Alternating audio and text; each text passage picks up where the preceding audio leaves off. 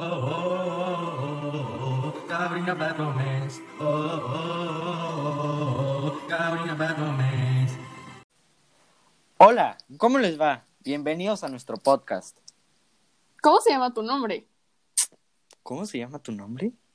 Sí, o sea, así como lo oyes, pues ese es el nombre. ¿No había un mejor nombre, María? No, no había un mejor nombre.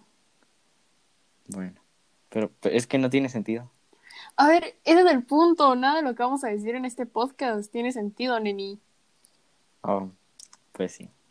A ver, pues ya continuemos. Sí, sí, sí, tú sigue, tú sigue, sin miedo. Entonces, bienvenidos a nuestro podcast, donde todo y nada tiene sentido. ¡Yupi! Pero bueno, para hacerlo más fácil, haremos una dinámica. Mary, ¿sabes qué es una adivinanza? O sea, sí sé, pero creo que estás buscando una definición y como que digas una Sí, definición. una concreta. definición de la REA, de la RAE, de la UNICEF, algo así. No, no, no, no, UNICEF. No, pero a ver, pues dime, ¿qué es una adivinanza?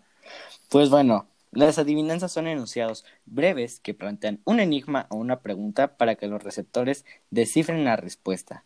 Mira, te voy una, ¿va? ¿Qué cosa no ha sido y tiene que ser y cuando lo sea dejará de ser? A ver, ¿qué cosa ha sido y tiene no que ha ser? sido, no ha sido. ¿Qué cosa Ah, no ha ¿no? sido y tiene que ser? A ver, pues el verbo sí ser, o sea, no hay otra. No, no es el oro sí ser. No, mi ciela. Es el día de mañana. Dios, no inventes, o sea, neta, nunca lo iba a adivinar. Pero bueno, está muy padre tu adivinanza, pero ahora me toca a mí. Te voy a decir que es un chiste y de paso te digo uno buenísimo, ¿va? Date.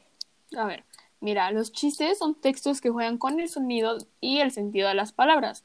Su finalidad es producir risa. Como el chiste que te voy a contar te va a dar mucha risa. Entonces, mira, ahí te va. ¿Ves que te estás riendo? Una vez un tigre se comió un jabón. Ahora, espuma. Qué mal chiste, María. Bien que te reíste. Me gustan más los trabalenguas que los chistes. Sí Ah. sabes que es un trabalenguas, ¿no? Mm, más o menos. Bueno, pues los trabalenguas se componen de frases y textos breves, los cuales les incluyen un sonido que se repite mucho y vuelve difícil la articulación. Un buen ejemplo de un trabalengua sería ni techo mi choza, ni techo la ajena, yo techo la choza de María Cuchina. Está increíble. Está mejor el de, está mejor el de eh, el cerro de Parangaricutirimícuaro está Parangaricutirimícuado, el que logre desparangaricutirimícuado será No un te lo gran sabes, no te lo sabes. Desparangaricutirimícuado. Ok, está muy padre. Pero no me agrada que uses mi nombre. O sea, ¿qué tengo que ver yo con la choza de María Chuchena y que tú no te eches las chozas ni el ajeno de la techa? ¿Ok? Entonces, bueno, solo porque ya me sentí, pues te voy a decir que es un calambur. ¿Ok? Y como ya casi no tenemos tiempo, este, te lo diré rápido, ¿ok? Y también un breve ejemplo. Mira, un calambur Órale. es una figura retórica donde vocablos o palabras se unen y pueden tener diferentes significados según cómo se acomoden. Por ejemplo, Elena no llamó y Elena no llamó. Mm, qué curioso, mira.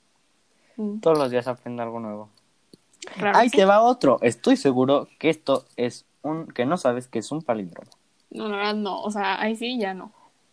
Obviamente no lo sabes. Pues bueno, los palíndromos son frases o enunciados que se leen igual de izquierda a derecha y de derecha a izquierda. Un ejemplo es Anita la volatina, que como puedes ver se lee igual de derecha a izquierda que de izquierda a derecha. ¿Sabes qué podría ser un palíndromo? Reconocer. ¡Ay! Sí. Bueno, la verdad, si no me dices, ni sabía que era un palíndromo. Tiene nombre como de algo así dulce, como, como esos ¿Sabrosón? dulces. ¿Un No. nombre sabrosón? No, como azucarado, como coca. Algo así no como Lalo. Ay, cállate. Bueno, entonces como ya tengo hambre y seguro tú también, ahí te va que es una gitanjáfora, ¿ok? Porque tampoco ver, sabes pues. que es una gitanjáfora, ¿verdad? Sí lo sé, pero para no arruinarte tu La parte emoción, del ok, bueno. Ay. Es una composición poética conformada por palabras relacionadas entre sí por su sonido, ya que por lo general no tienen ningún significado. Un ejemplo podría ser sencillamente en el silencio solo se escuchaba un susurro de abejas que sonaba. Mm. No, pues sí está muy buena la plática, pero ya nos vamos a comer.